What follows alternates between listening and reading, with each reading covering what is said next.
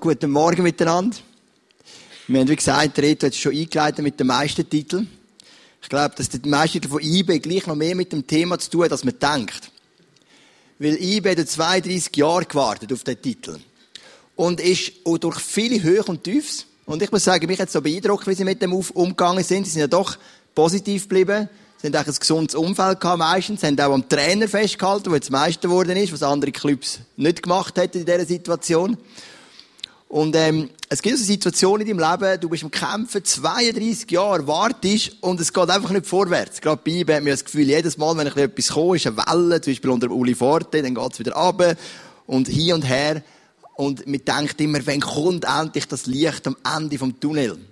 Wann kommt der Moment, wo du kannst sagen, yes, jetzt sind wir da. Und Menschen, die viel kämpfen in ihrem Leben, die kennen das Gefühl sehr gut dass man denkt, hey, da gibt's doch die Bibelverse, die sagen, das ist Leben, es ist Freude, es ist Leben im Überfluss.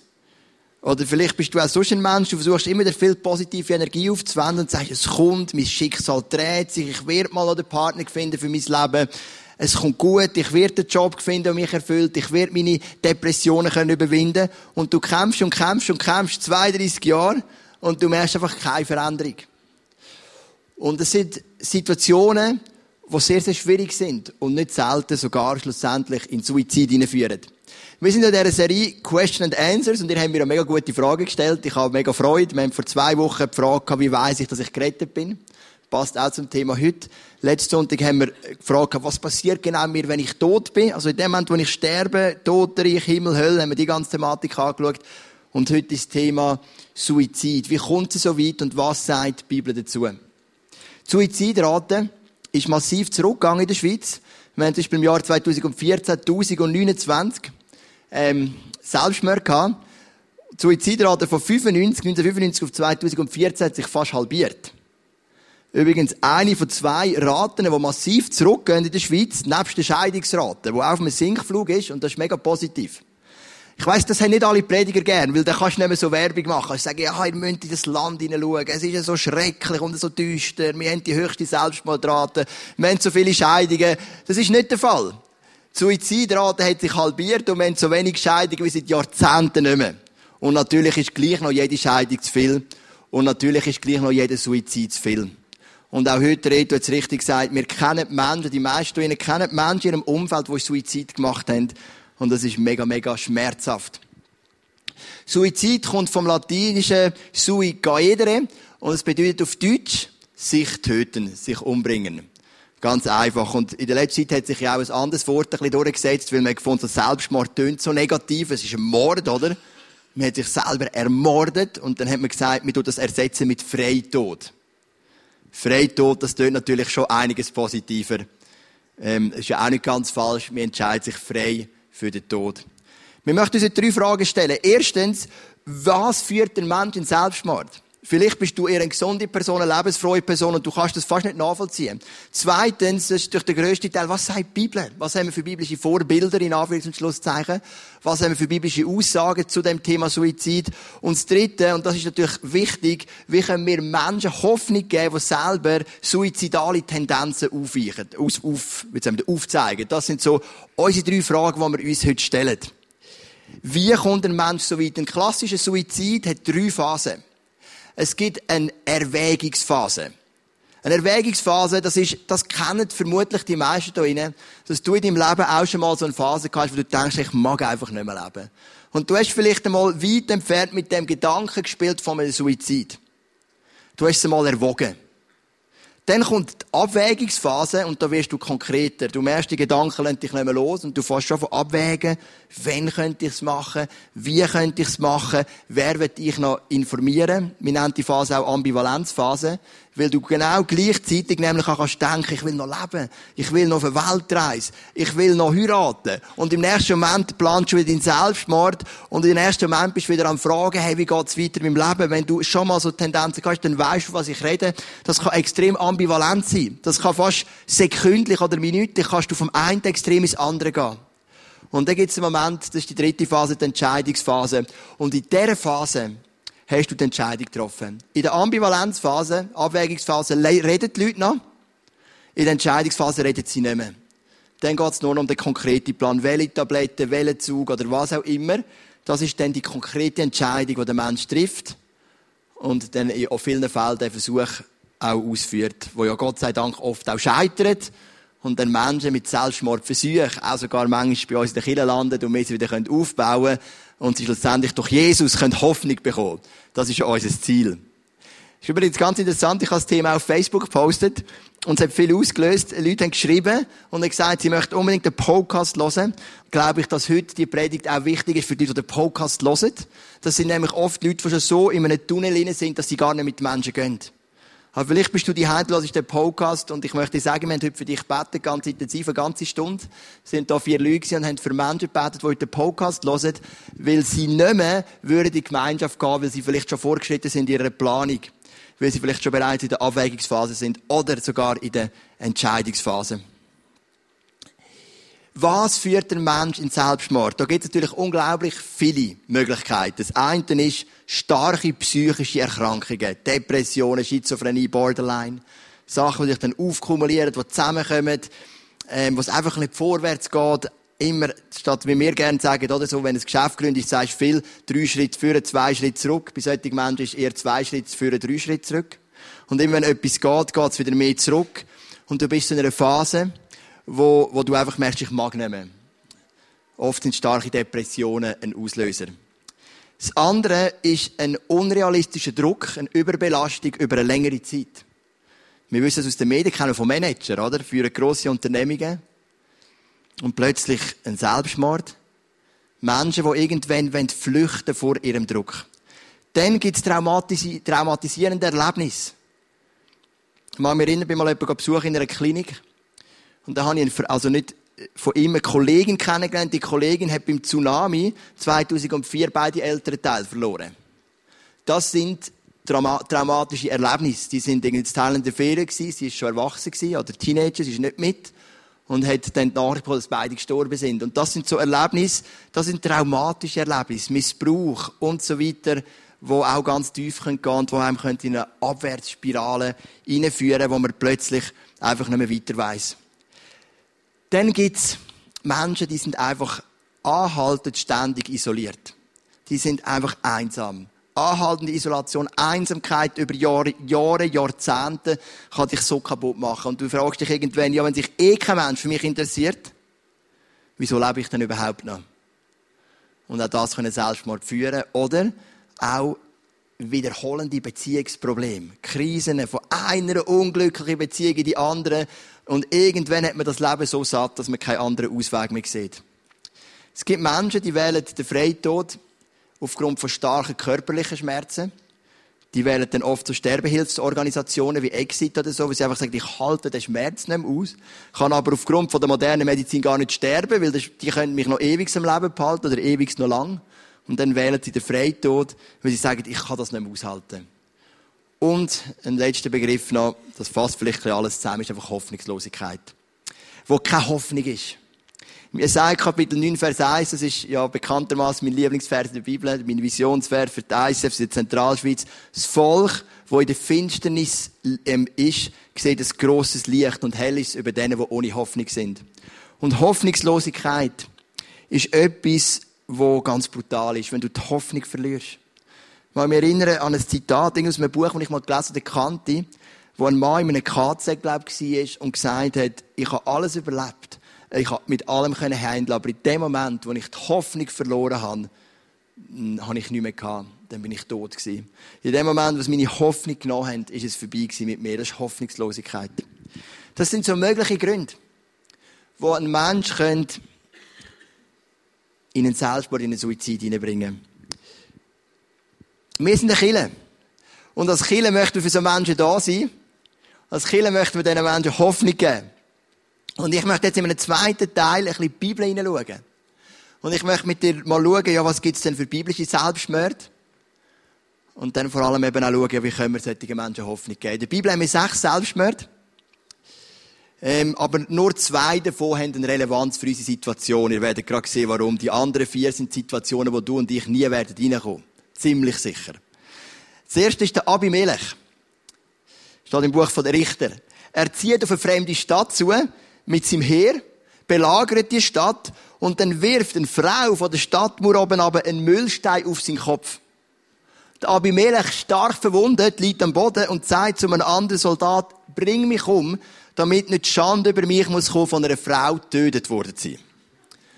Also das ist mal ein Fall, wir können sagen stolz, wir können sagen, er wäre eh gestorben, aber ich darf sagen, also über mich, über mich in den Geschichtsbüchern soll nie stehen, eine Frau hat mich umgebracht.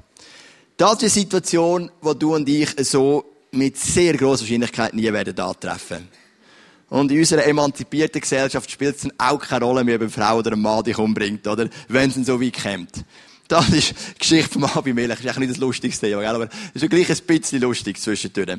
Dann der zweite ist ein Mann, wo wir durchaus etwas lernen davon. Der heißt Ahitophel wie immer, ein guter Name für Kinder, sind wir immer auf der Suche im Eisen bei vielen schwangeren Frauen.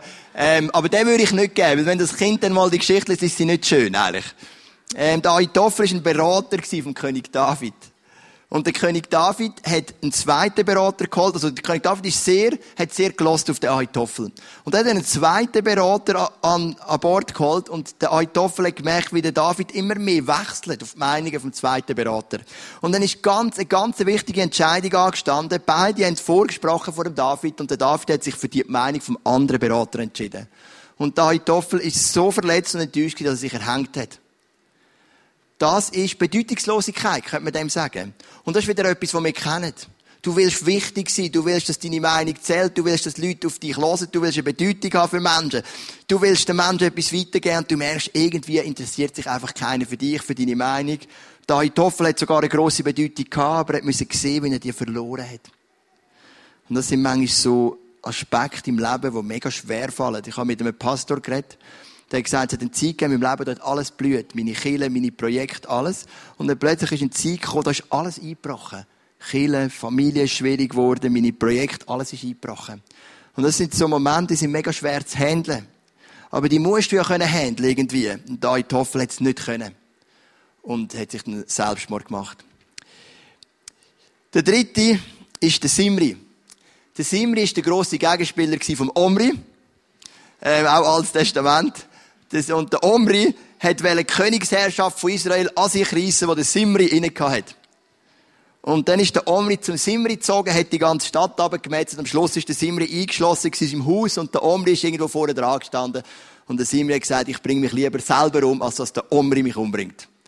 Das ist wieder ein, ein Tod, der eh klar war. Wir halten einfach vor sagen, ich bringe mich lieber selber um als mein grosser Kontrahent. Das ist auch etwas, das nicht adaptierbar ist für unsere Situation. Gleich ist mit der vierten Situation, das ist im Saul sein Waffenträger. Den Saul werden wir nachher noch kurz anschauen. Der Saul hat Selbstmord gemacht in der Schlacht. Sein Waffenträger ist neben dran und hat aus Loyalität zu seinem König, hat er ebenfalls Selbstmord gemacht. Er hat, wenn mein König nicht lebt, will ich auch nicht leben. Und hat sich Selbstmord gemacht. Oder hat sich umgebracht. Das ist der Waffenträger vom Saul. Es gibt zwei bekanntere Selbstmord, und die können wir ein bisschen genauer anschauen. Das ist der Saul und der Judas. Der Saul ist ein König von Israel, ein guter Mann, super stark. Ähm, das heisst, er war ein schöner Mann, ein Haupt, grösster als das ganze Volk. Ein Volk dem anderen besiegt. Ist in der ganzen Geschichte von Israel einer der drei Könige mit dem meisten Schlachterfolg überhaupt. Zusammen mit dem ähm, Salomo, mit dem David und übrigens mit dem König Ahab. Das nur als kleine Klammer bemerken. Das sind die erfolgreichsten Könige gewesen, wenn es um Schlachten gegangen ist weil da Ahab sonst sehr eine negative Rolle spielt in der Bibel. Und der König Saul, der hat mit der Zeit so düstere Gedanken gehabt. Ein böser Geist, sagt die Bibel, eine Art von Depression.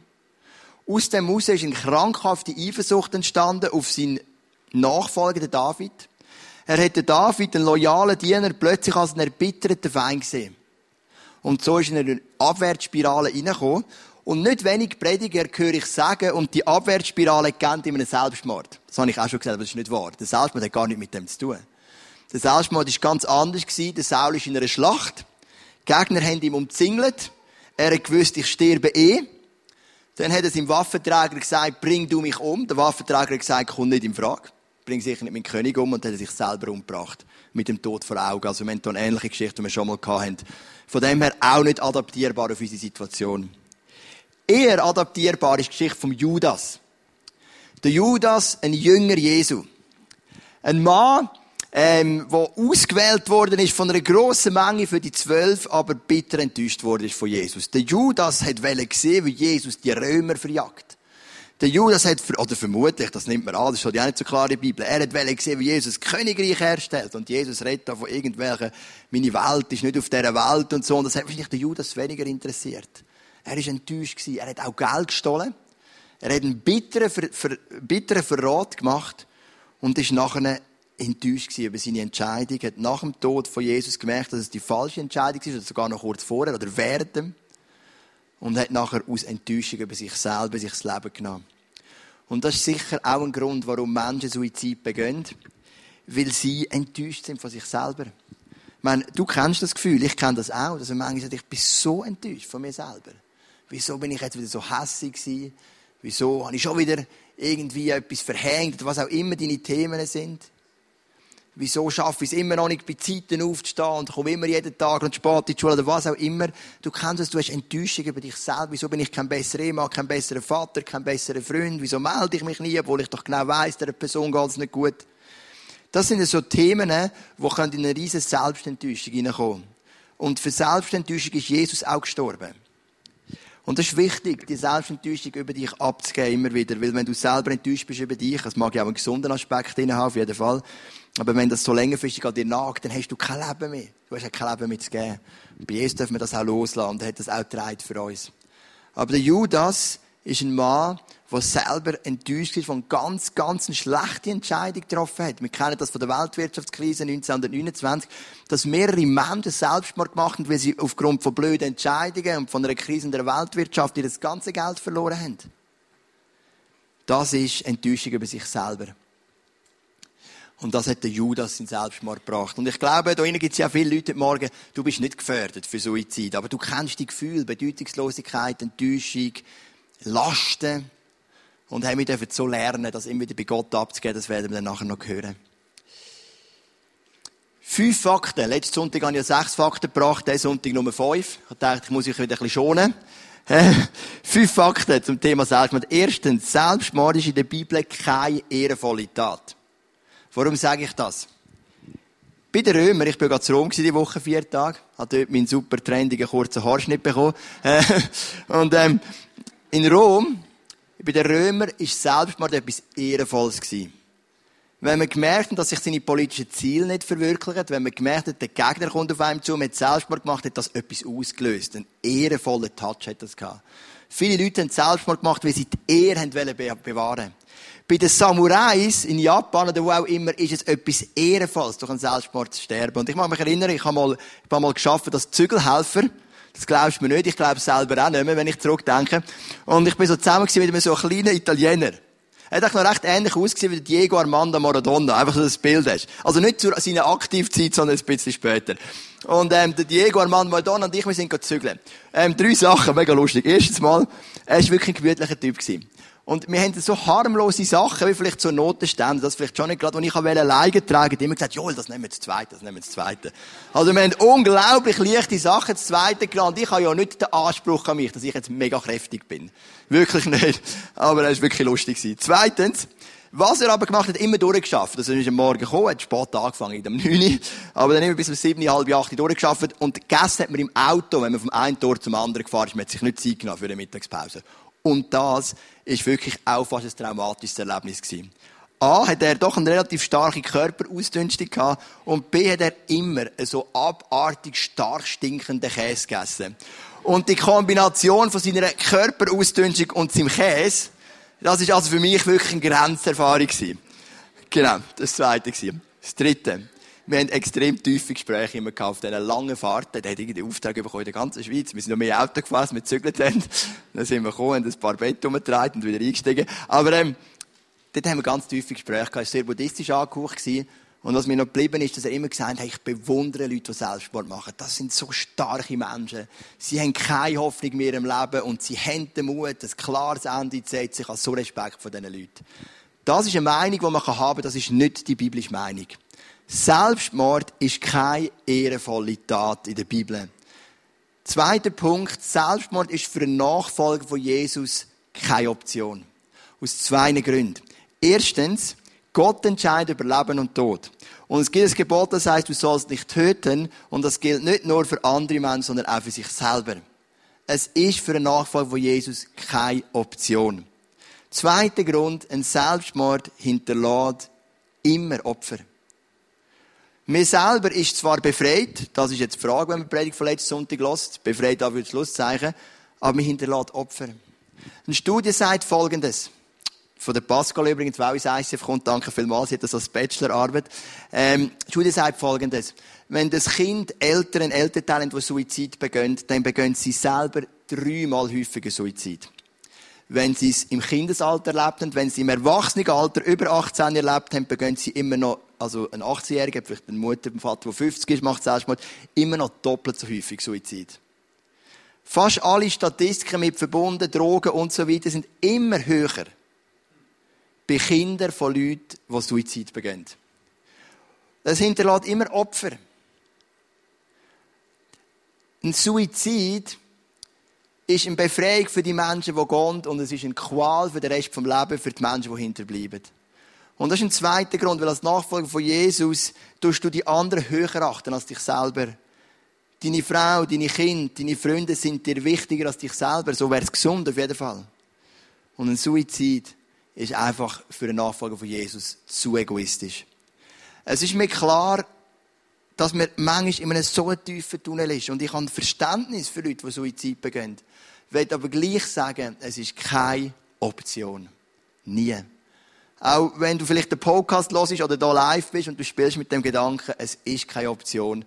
Es ist für Nachfolger von Jesus nicht möglich oder nicht, nicht gut, Selbstmord zu begehen.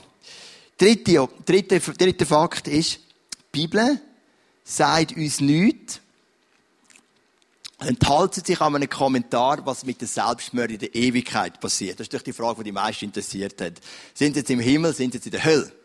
Das wollen die Leute wissen, wenn einer Suizid macht, was sagt die Bibel dazu? Es fällt auf, dass die Bibel nichts sagt. Es gibt ein paar Themen, zu denen ist die Bibel einfach ruhig. Oder, wir haben auch schon über das Thema Selbstbefriedigung geredet, da sagt die Bibel auch nichts. Einfach ruhig, von der ersten bis zur letzten Seite kein Wort. Klar, es gibt so eine alttestamentliche Geschichte, die kann man drehen, wenn man will, aber es ist ja nicht, geht ja nicht um das. Und lustigerweise, genau sich mit dem Selbstmord, wir wissen es nicht. Es gibt in der Offenbarung sogar eine Auflistung, wer nicht im Himmelreich wird sein. Es heisst Diebe und so weiter. Aber auch dort, es gibt keinen Selbstmörder in dieser Aufzählung. Wir wissen es nicht. Aber was wissen wir? Und das haben wir gelernt vor zwei Wochen. Was ist entscheidend für die Rettung? Rettung kommt durch Gnade, nein, aus Gnade durch Glauben. Rettung in allen Bibelstellen im Neuen Testament ist eine Konsequenz von deinem Glauben. Jetzt sagst du dir als griechisch orientierter, griechisch prägend denkender Mensch, sagst ja gut, dann kann ich es selbst machen, immer noch Jesus glauben. Das ist, weil du griechisch denkst. Das haben wir auch gelernt vor zwei Wochen. Was bedeutet denn Glauben? Das griechische Wort Glauben auf, auf, auf, auf Deutsch heißt, oder auf Griechisch heißt Pisteo. Das hat zwei Aspekte. Das habe ich dir da aufgezeigt auf dem Flipchart, magst du vielleicht erinnern. Der eine Aspekt ist der faktische Aspekt. Also Fakten, ich glaube, du kennst das Lied. I believe in God the Father, I believe in Christ the Son. Und die ganze Sache, ich glaube. Ich glaube an die Dreieinigkeit, an die inspirierten Worte der Bibel und so weiter. Ich glaube. Das ist der faktische Aspekt.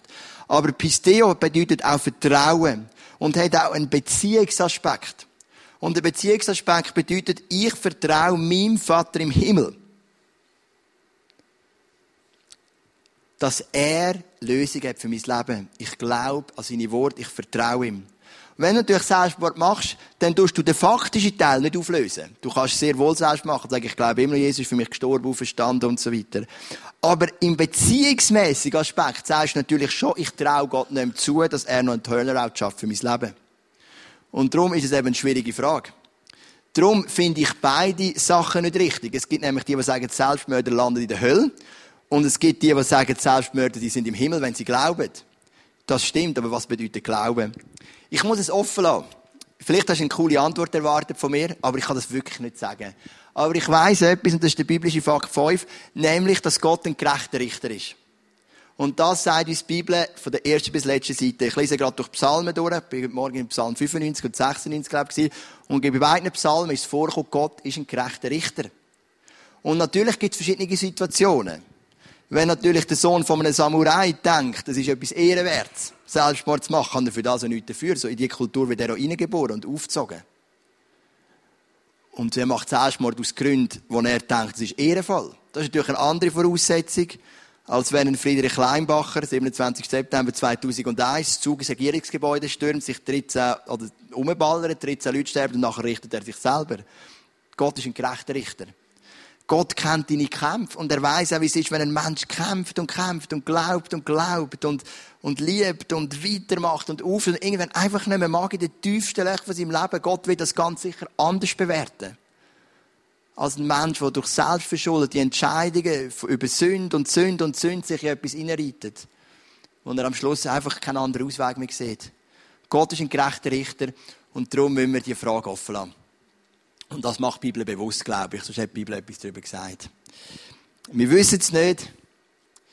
Und ich vermute, es wird Selbstmörder haben im Himmel. Und es wird Selbstmörder haben, die nicht im Himmel sind. Das ist meine Vermutung. Jetzt kommen wir zu der wichtigsten Frage. Wie helfen wir Menschen mit suizidalen Tendenzen? Ich finde das Wort noch gut, suizidale Tendenzen, weil sie sind ja vielleicht noch nicht gerade auf der Brücke oder vor dem Zug oder mit der Tablette, aber sie haben so erste Tendenzen. Erstens mal ist es natürlich wichtig, sich zu fragen, in welcher Phase sind sie. Wenn ein Mensch, der mal in der ersten Phase ist, in der Erwägungsphase, da, längert, da merkst du vielleicht, er ist sehr einsam. Vielleicht längert es ihn, wenn du ihn ein bisschen einlädst für deine Familie. Er ein Teil darf sein von deiner Familie, vielleicht von deiner Small Group. Das langt vielleicht, um ihm wieder ein hoffnungsvolles Leben. Braucht vielleicht gar nicht mehr. Ein Mensch, der in der Entscheidungsphase ist, wo es schon geschlossen ist, wo es schon klar ist, da braucht es vielleicht etwas anderes. Aber das eine ist sicher, ist schon klar, zulassen, Freund sein.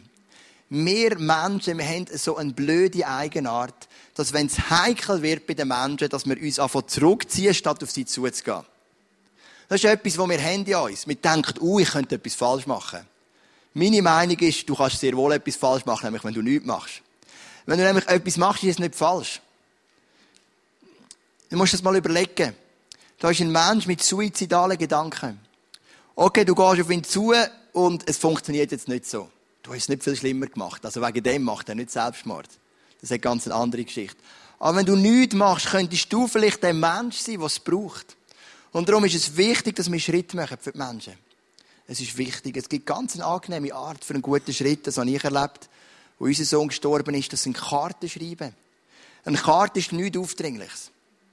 Eine Karte ist eine Karte. Du wählst ein schönes Motiv, schreibst vielleicht irgendein Gedicht hinein oder einen Bibelvers oder einfach etwas, was dir auf dem Herzen liegt. Es zeigt, du bist für ihn da und am Schluss sagst, hey, ich bin gerne für dich da. Das Gleiche kannst du machen mit SMS und WhatsApp. Ich bin jetzt nicht so Fan gewesen im ersten, der ersten Woche nach dem Tod von Janis, wenn wir die Leute telefoniert haben. Ich habe es meistens gar nicht abgenommen. Ich habe nicht mehr geredet. Aber ich habe mich gefreut über jede Karte. Ich habe jede Karte angeschaut. Ich habe zwar ehrlich gesagt selten den Text gelesen, weil A, nicht so viel bekommen, B, bin ich zu K.O. gewesen. Aber ich habe immer geschaut, was hat es für ein Bild drauf und wer hat es geschrieben. Und es gibt Leute, die haben vierseitige Karten geschrieben oder Briefe und ich habe nur den Namen geschaut. Ich habe sie nicht gelesen, zu dieser Zeit noch nicht. Und gleich hat sie mich mega berührt. Und lass uns Karten schreiben. WhatsApp, SMS, etwas im Briefkasten tun. Lass uns für die Leute da sein. Oder auch wenn halt Leute sogar jemanden verloren haben durch einen Suizid oder sonst. Lass uns ihnen einen, einen McDonalds-Gutschein schicken. Es ist zwar blöd, aber das hilft. Ein Pizzaservice und sagen, hey, du hast wahrscheinlich ganz andere Gedanken und magst vielleicht nicht kochen. Aber da du einen Gutschein, dann kannst du mindestens einen Pizzaservice holen. Es sind die Prachtschiffe, die echt cool sind.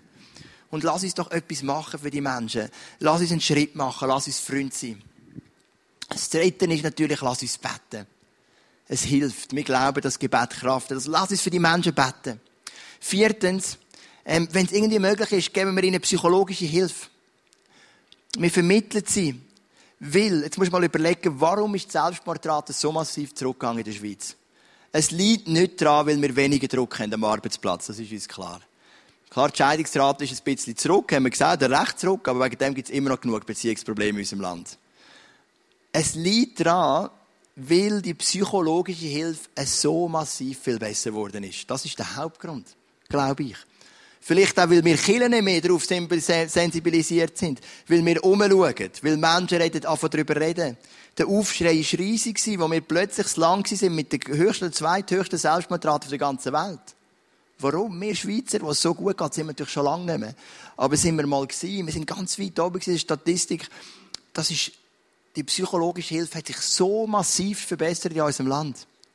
Es gibt auch christliche Seelsorger.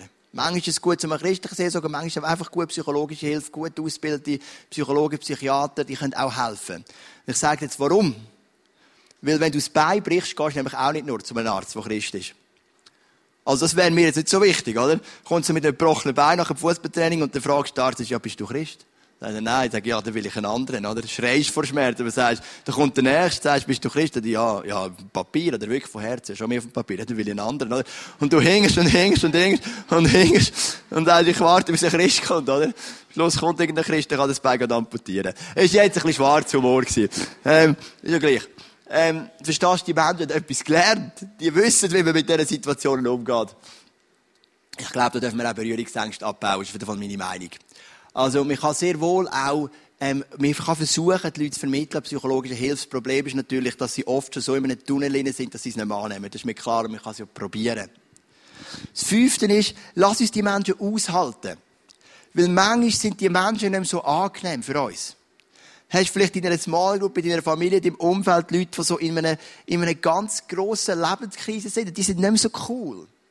Sie sind nicht mehr mit denen kannst du zusammensitzen und über den ZSC und IB reden und ein Glas Wein und alles ist easy und locker. Sie sind ein bisschen mühsam. Es ist ein bisschen schwerfällig um sie herum. Es macht dich selber halb depressiv. Und dann braucht es eine Entscheidung, die Menschen auszuhalten oder nicht. Und es ist cool, wenn wir sie aushalten können. Das ist stark. Lass uns die Menschen aushalten. Und dann noch zwei Sachen, die mir ganz, ganz wichtig sind. Ähm, wir müssen schauen, dass wir uns nicht zu fest um uns selber drehen. Ich weiss, das predige ich immer dass wir uns nicht so fest um uns selber drüllen, dass wir gar keine Kapazität mehr haben auf die Menschen. Dann drehen wir uns nur um uns. Aber lass uns versuchen, ein Leben zu leben, wo wir ein bisschen freier sind von uns selber, dass wir überhaupt für die Leute da sein können. Genau, ein Leben sprechen. Ich ich habe etwas vergessen. Lass uns Leben sprechen, die Menschen. Natürlich nicht so, so oberkomisch, so, sondern auf eine gute Art. Vielleicht mal zum richtigen Moment einen Bibelvers. Äh, manchmal sagen, hey, ich glaube dich, wir ziehen das durch. Wir werden zusammen noch mit 90 einen Alterswege gründen für senile Menschen. Oder irgendwie so etwas. Und, was ich auch wichtig finde, wir brauchen einen Lifestyle von Hoffnung. Oder, wenn ich selber keine Hoffnung habe, kann ich auch keine Hoffnung geben. Und wenn ich natürlich immer nur dann Hoffnung künstlich aufbaue, wenn ich mich mit jemandem treffe, der gerade suizidale Tendenz oder sonst immer ein Loch ist, dann ist es gespielt. Die Frage ist, haben wir einen Lifestyle von Hoffnung? Haben wir einen Lifestyle von Hoffnung? Und wenn wir einen Lifestyle haben von Hoffnung, dann zieht das Leute an. Auch gerade ganz speziell Menschen, die in so Löchern sind. Sie sind nämlich gern mit Menschen zusammen, die Hoffnung ausstrahlen. Wenn es gespielt ist, die Menschen sind unglaublich sensibel, merken es, aber wenn es echt ist, ist es etwas Schönes. Dann baut es auf. Das sind so die Punkte, wie wir helfen können. Ich möchte noch einen Vers vorlesen, um Hesekiel Kapitel 34. Altes Testament. Mal noch den Vers an. Genau. Da sagt Gott über die Herrscher, über die Hirten von Israel. Die Milch der Schafe trinkt ihr, aus ihrer Wolle webt ihr eure Kleidung und die fetten Tiere schlachtet ihr. Aber um eure Herde kümmert ihr euch nicht. Den schwachen Tieren hilft ihr nicht, die Kranken pflegt ihr nicht gesund. Wenn sich ein Tier ein Bein bricht, verbindet ihr es nicht.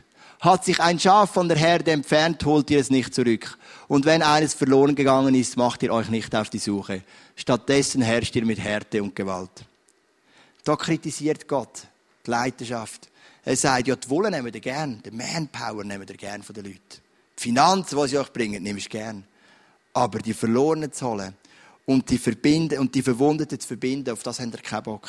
Aber das ist unsere Aufgabe als Chile. Wir sind da für die Verwundeten.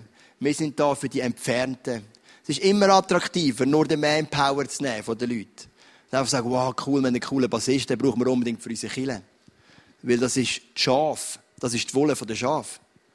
Und das ist auch schön, das soll ja so sein. Wir möchten ja auch gaborientiert arbeiten. Aber sind wir eine Chile, die auch für die Verwundeten geht? Wo eben die Extrameile geht, wo die SMS schreibt, wo die Treffen macht, wo die Briefe schreibt, wo die Menschen lieben. Ich habe einen Kurs angeboten, der heißt gemeinsam Bibel lesen und es ist genau eine Person gekommen. Das ist keine Kritik an euch, weil sonst sind unsere Kurse recht gut besucht. Ich bin absolut happy, kein Problem. Und die einzige Person, die kam, ist der Peter, den wir dort getauft haben. Magst du dich erinnern? Ein 60-jähriger Mann. Über das Windrad zu uns gekommen er ist auch heute noch voll dabei im Herz mit der Church, aber er schafft jeden Sonntag über den Sommer, darum ist er nicht mehr da, aber keine Angst, wir haben ihn nicht verloren, wir sind dran, tipptopp. Und er kommt immer. Vor dem Entdecken Gottkurs um halb acht ist, von halb sieben bis halb acht kommt der Peter. Und der Peter hat gesagt, Joel, ich schätze das so mega. Du bist ein Pastor von einer so grossen Kille. Hat er das Gefühl. So gross, hat er das Gefühl. Ähm, aber du nimmst dir jede Woche eine Stunde Zeit für mich. Und das ist cool. Weil er ist ein Verwundeter und ich nehme die Zeit gern. Weil wir möchten eine Leidenschaft leben, die sich Zeit nimmt für die Verwundeten. Genau. Und dann kommt das positive Beispiel. Da redet dann Ezekiel über Jesus selber. Ich suche die verloren gegangenen Schafe und bringe alle zurück, die sich von der Herde entfernt haben. Wenn sich eines der Tiere ein Bein gebrochen hat, will ich es verbinden und den Kranken helfe ich wieder auf. Die fetten und starken Tiere aber lasse ich nicht aus den Augen. Das ist schon auch so. Wichtig. Denn ich bin ein Hirte, der gut und gerecht mit seinen Schafen umgeht. Yes. Hey, ich habe einen Song mitgebracht heute, der hilft mir mega. Weil es gibt ja folgende, oder es gibt, wir könnten sagen, so Menschen, die so kämpfen mit suizidalen Tendenzen, auch Christen, die wir vom Reto gehört haben, ist ja nicht so, dass sie nicht beten. Es ist ja nicht so, dass sie nicht Bibel lesen. Es ist ja nicht so, dass sie nicht Bibelverse proklamieren. Es ist ja nicht so, dass sie nicht glauben, dass es eine Veränderung gibt. Es ist aber so, dass irgendwie nichts passiert. Oder mal ein bisschen auf, mal ein bisschen runter, zwei Schritte vorne, drei hinten. Und das ist eine Spannung, die wir aushalten müssen. Dass es manchmal sehr einfach geht mit Gott und manchmal geht es einfach gleich nicht vorwärts. Und da innen ist ein Song, der mich mega berührt, von der Laura Story. Und der heißt Blessings. Und in dem Song heißt was ist, wenn deine, oder es fängt so an, wir beten für Heilung, wir beten für Wohlstand, wir beten für Schutz. Wir beten für so vieles, aber es passiert nicht. Und was ist, wenn deine Heilung durch die Regentropfen kommt? Was ist, wenn deine Heilung durch deine Tränen kommt? Was ist, wenn Jesus dir begegnet in einer tausend schlaflosen Nacht? Was ist? Lass uns diese Seite von Gott auch sehen. Der Gott, der heilt und Wunder tut, aber auch der Gott, der tröstet uns ganz nahe in unserem Leid. Und um das geht es bei dem Song. Und ich finde, man kann zwei Songs nehmen. Und die beiden zeigen die theologische Bandbreite wunderschön. Der eine Song ist Miracles, Jesus Culture, singen wir manchmal auch God of Miracles und so, Water You Turn into Wine, ist zwar ein anderes Lied, aber so ein bisschen die Richtung. Miracle, Miracle. Und Gott ist natürlich, und dann gibt es einen Song von Blessings, von der Laura Story, wo sagt, aber Gott ist uns auch dort nahe, in unserem Zerbruch, dort, wo sich eben nichts verändert. Und der Song ist ganz einfach, haben wir zwar, glaube ich, noch nie gemacht, so ISF Luzern kommt nicht von der Band.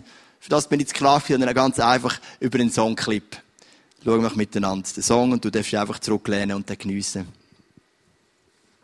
Vielleicht bist du eben heute da auch und hast selber suizidale Tendenzen und du fragst dich, was kann ich denn machen? Ähm, zwei Sachen. Das erste ist, red mit Menschen darüber. Ich habe das gemerkt in meiner Trauerzeit, es braucht mega Überwindung. Ich habe oft überhaupt keinen Bock gehabt, ich habe gemerkt, es ist wichtig. Reden. Und zweitens, such dir Hilfe. Man kann sich helfen lassen. Weil Suizid ist für den Nachfolger von Jesus keine Option. Und es gibt Hilfe für dich. Und wenn du den Podcast hörst, bevor du dir etwas antust so, schreib mir ein Mail, bitte. Oder melde dich bei mir. Weil ich glaube, es gibt Leben bei Jesus. Leben im Überfluss. Und vielleicht braucht es noch viele Kämpfe in deinem Leben. Aber wir haben im Song auch gehört, wir werden uns in so Situationen auch bewusst, dass das nicht unser wirkliche Zuhause ist auf der Erde, sondern unser wirkliche Zuhause ist in der Ewigkeit. Komm, wir stehen doch noch auf und beten miteinander.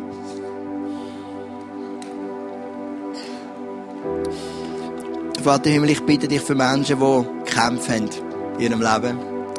Ähm, die kämpfen, die vielleicht sogar eine Dynamik annehmen, was in die Richtung von einem Suizid gehen Vielleicht auch einfach Menschen, die für sie Suizid keine Option ist, aber die einfach lebensmüde ist, die sagen, ich würde ehrlich, wenn ich ehrlich bin, lieber sterben, wenn ich mir jetzt nie etwas für antue. Ähm, wir möchten wirklich an deinem Wort festhalten und glauben, dass es Leben gibt im Überfluss. Wir möchten glauben, dass bei dir Leben ist, Freude und Fülle im Heiligen Geist. Wir möchten glauben, dass bei dir Frieden ist. Ein Frieden, der stärker ist als jede Vernunft und unsere Gedanken bewahrt, Jesus Christus. Wir möchten glauben, dass bei dir eine Ruhe ist, wo du sagst, kommt her zu mir alle, die mühselig und zerschlagen sind. Ich will euch Ruhe geben. Wir möchten glauben, dass bei dir Geborgenheit ist. Und wir möchten glauben, dass bei dir eine christliche Familie ist. Eine Kille, die miteinander Lasten trägt. So wie wir es in unserer Geschichte ganz oft erlebt haben. Und miteinander durch die schönen und die schwierigen Zeiten gehen, genauso wie es in der Ehe auch ist. Wir möchten das glauben. Und wir möchten das Leben hineinsprechen. Danke, Jesus, dass du den Tod besiegt hast, dass du verstanden bist und dass du in seinem Leben vorausgegangen bist. Amen.